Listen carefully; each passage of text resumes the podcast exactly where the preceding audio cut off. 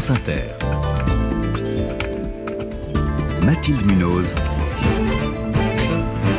Le 5-7. 6h21, sans elle, la victoire n'aurait pas la même saveur. Les médailles des Jeux Olympiques et Paralympiques de Paris vont être dévoilées aujourd'hui, après des mois de conception dans le plus grand secret.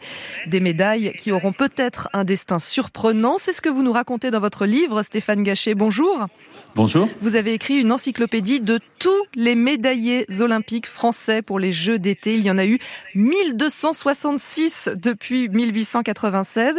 Alors pour les médailles d'aujourd'hui, hein, celles de, cet été, euh, on sait qu'elles ont été dessinées par un célèbre joaillier de la place Vendôme à Paris, fabriquées par la Monnaie de Paris. Il en faut 5084. Déjà, on va lever tout fantasme. Non, elles sont pas vraiment en or, pas complètement. non, c'est même euh, l'inverse. Elles sont, euh, en tout cas pour Tokyo, euh, elles étaient, elles pesaient les médailles d'or 556 grammes exactement et seulement 6 grammes d'or. en réalité, le plaquage, le reste était de, de l'argent pur. Et pareil pour les deux autres?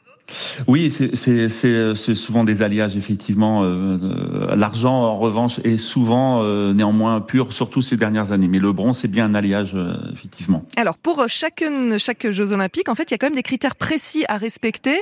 les villes ne peuvent pas, les comités nationaux olympiques ne peuvent pas faire ce qu'ils veulent. Absolument, il y a forcément une déesse de la victoire, l'emblème olympique, le nom de la discipline, le nom évidemment de la, la ville haute.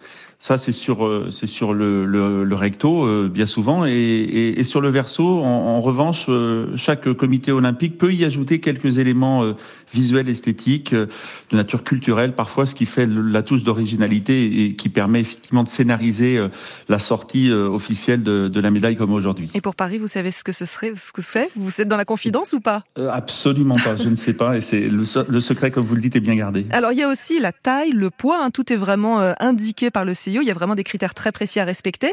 Euh, mais je sais qu'il est arrivé une fois qu'elle ne soit pas ronde. Absolument, c'était sur euh, les Jeux de 1900, les, deuxièmes Jeux olympiques d'été de, l'histoire, effectivement, où la médaille était euh, en réalité en, forme rectangulaire. Euh, et elle comportait une autre particularité, c'est qu'elle elle ne mentionnait pas euh, les termes olympiques, euh, ni, ni évidemment les anneaux qui n'étaient pas créés à l'époque. Et ça a entraîné une conséquence assez étonnante, c'est qu'un certain nombre de, de médaillés à ces, à ces Jeux olympiques de 1900 n'ont même pas su du coup qu'ils avaient été médaillés. Je l'ai pu, pu constater moi-même. Oui, voilà, dans votre livre, hein, je le disais, qui regorge d'histoires savoureuses, vous avez en fait essayé de, de redonner une vie à tous ces champions, à ces 1200 266 champions français médaillés euh, olympiques pour les Jeux d'été, euh, parce que vous vous êtes rendu compte qu'être médaillé finalement ne garantit pas de ne pas tomber dans l'oubli. Non, c'est même l'inverse. La mémoire collective oublie souvent ses, champions et plus on remonte dans le temps, évidemment, plus euh, ces situations sont, sont, fréquentes et il y a même d'énormes surprises avec des palmarès qui ne correspondent pas à la réalité. J'ai découvert par exemple un médaillé olympique qui est décédé euh, quelques semaines avant euh, d'être soi-disant médaillé. le navigateur Édouard Mantois, hein, c'est lui, hein, c'est ça?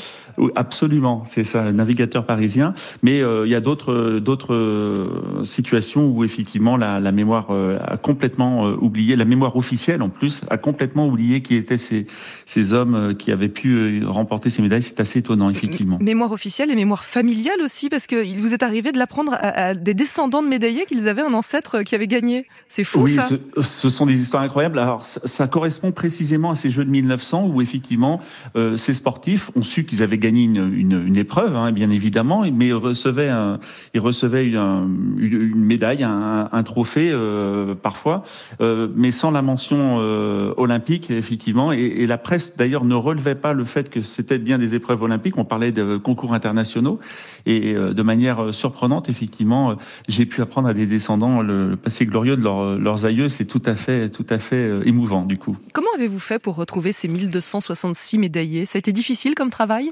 Oui, ça m'a pris à peu près 20 ans parce qu'il m'a fallu utiliser des subterfuges, je dirais. C'est-à-dire que les fédérations n'existaient pas pour beaucoup d'entre elles. Elles, sont, elles ont été créées dans les années 20, ce qui fait que pour la période antérieure, eh il m'a fallu utiliser les archives de la, de la presse ça veut dire que, attendez, juste, je vous coupe, tout n'est pas recensé par le CIO si les, les, les, les, palmarès sont recensés, il y, a il y a quelques petites erreurs, comme je vous le disais tout à l'heure. Euh, néanmoins, on ne sait pas euh, qui sont ces personnages derrière les noms. En fait, mm. il y a une liste de noms, mais il n'y a pas de biographie associée. Et, et effectivement, moi j'ai eu à cœur de, de tous les retrouver pour restaurer leur mémoire tout simplement. Et donc on utilise des archives effectivement de presse, mais aussi des archives comme l'état civil, comme les archives militaires, comme les archives électorales, le recensement de la population, etc., qui permettent de retracer des parcours de vie et de, de faire des découvertes effectivement parfois extrêmement surprenantes et, et amusantes. Et il vous en manque encore ou vous avez réussi à faire tout le monde? Non, pour cinq d'entre eux sur 1266, euh, j'ai des éléments, des bribes d'informations, de, mais je n'ai pas euh, la certitude d'avoir retrouvé le, le, bon médaillé encore. Donc il y a encore un tout petit travail à faire, mais je, ce, ce, travail que j'ai réalisé est une, une, première, je crois, en France. Ah oui, ça je vous le confirme. Et alors il y a plein de portraits, il y a aussi oui. euh, des statistiques. Vous avez fait une lecture oui. géographique euh, de, oui. de, tous ces médaillés. La région Île-de-France est loin devant, et il y a une curiosité, c'est que la Corse est dernière. Aucun médaillé. Comment ça se fait? Alors, aucun médaillé natif, je le précise pour nos amis corses, hein, quand même, qui ont donné euh, euh, des, des, des, sportifs euh, de, de, renom, mais, mais effectivement sans les avoir vus naître sur, sur l'île de Beauté. Ben, en fait, le, le, sport est arrivé principalement par les villes et par les grandes villes. C'est la raison pour laquelle, effectivement, on retrouve une surreprésentation de, de Paris et sa banlieue, et puis une surreprésentation aussi de la région lilloise au début du XXe siècle. Les clubs de natation et de waterpolo en particulier étaient, étaient parmi les meilleurs, les meilleurs au, en France et au monde. JO d'été, tous les médaillés français de 1896 à nos jours. Hein, c'est le titre de votre livre qui est sorti il y a deux mois chez Talent Sport. Hein, vous l'avez dit, un travail titanesque qui vous a pris euh, presque 20 ans, plus de 600 pages. Est-ce que vous comptez faire pareil pour les JO d'hiver? Oui, c'est prêt. C'est dans les C'est dans les tuyaux. Bah, je vous réinviterai. Allez. en tout plaisir. cas, c'est un livre parfait pour réviser avant les JO. Donc, dans quatre mois et demi. Merci Stéphane Gachet.